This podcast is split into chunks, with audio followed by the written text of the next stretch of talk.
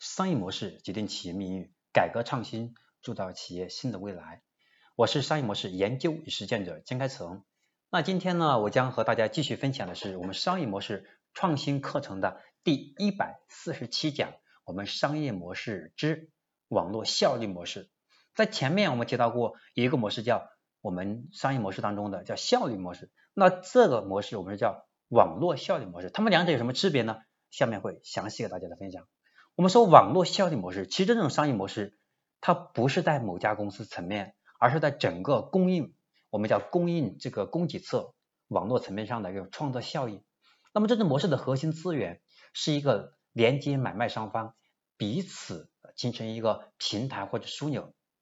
其通用的盈利流通用的盈利逻辑是增加交易量。我们网络效率模式有两种类型，一种是纯粹的交易平台，比如说像易贝、像淘宝。那么另外一种是聚焦在企业充当每次交易的对手方，比如说像沃尔玛。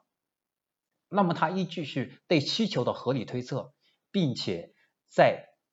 将产品快迅速的上架至收售来进行我们的叫采购协同。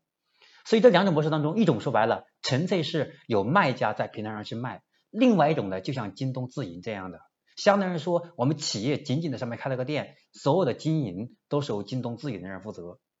所以这两种模式我们叫网络效率模式。所谓的网络效率模式，它关键是要有一个叫连接买卖双方彼此促成交易的平台和枢纽，所以它必须有一个连接的载体。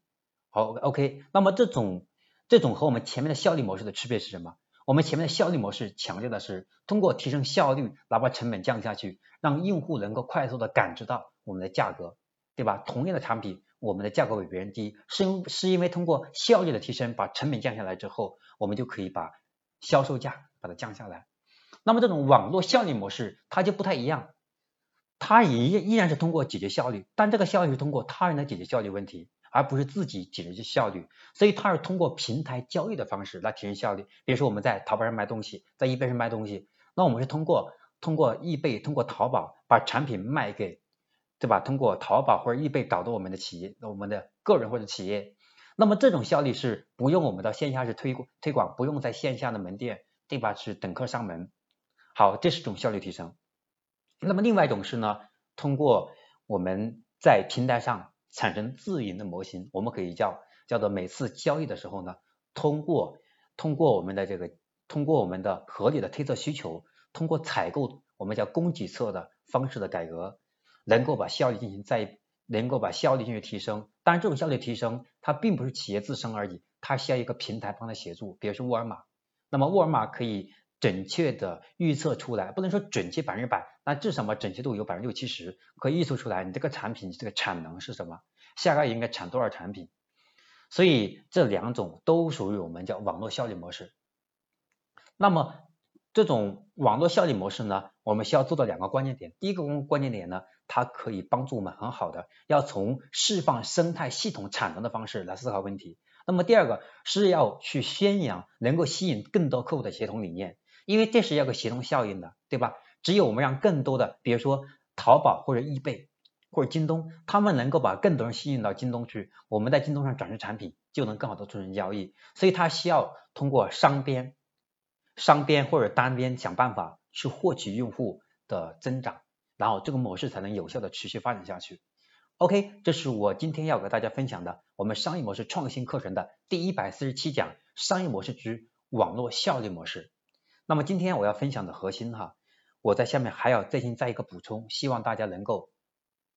希望大家能够哈很好的消化。所以在这里我还补充一个案例，是叫高鹏。其实，在二零一一年的时候呢，高朋团购网的商业模式就可谓是风靡一时，对吧？那么该公司试图将网络效率价值的模式。某些融入到效率模式当中来。那么高朋的客户群是由一些小企业地方组成的，团购嘛。那么他们凭借打折的方式来吸引顾客，来增加我们的增加这种哈，就是这种幅度，可能会经常会这个幅度，这种折扣的幅度非常之大，来吸引粉丝。其实团购的本身就是还是一种价格嘛。那么像这种就是网络效率的一种模式。那么它是通过它是通过团购的方式。能够帮助我们商家共同通过平台的方式来获客。当我们所有的餐饮公司、餐饮的企业，我们都能够上到美团上团购或者是高朋团购上去的时候呢，那么这样大家呢都可以上团购上去，所以上团购之后之后呢，那么用户可能就会去选择多个餐饮公司进行消费，那么这样属于一种叫我们的网络效率模式啊，这是一个典型的案例。OK 呢，我今天的分享第一百四十七讲就到这里正式结束了。那我们下面一讲第一百四十八讲将会讲的内容是叫商业模式，叫供给侧改革，会从供给侧的角度跟大家分享如何去做商业模式的创新。我是商业模式研究与实践者江开成，今天我第一百四十七讲的分享就到这里，我们下一讲再见。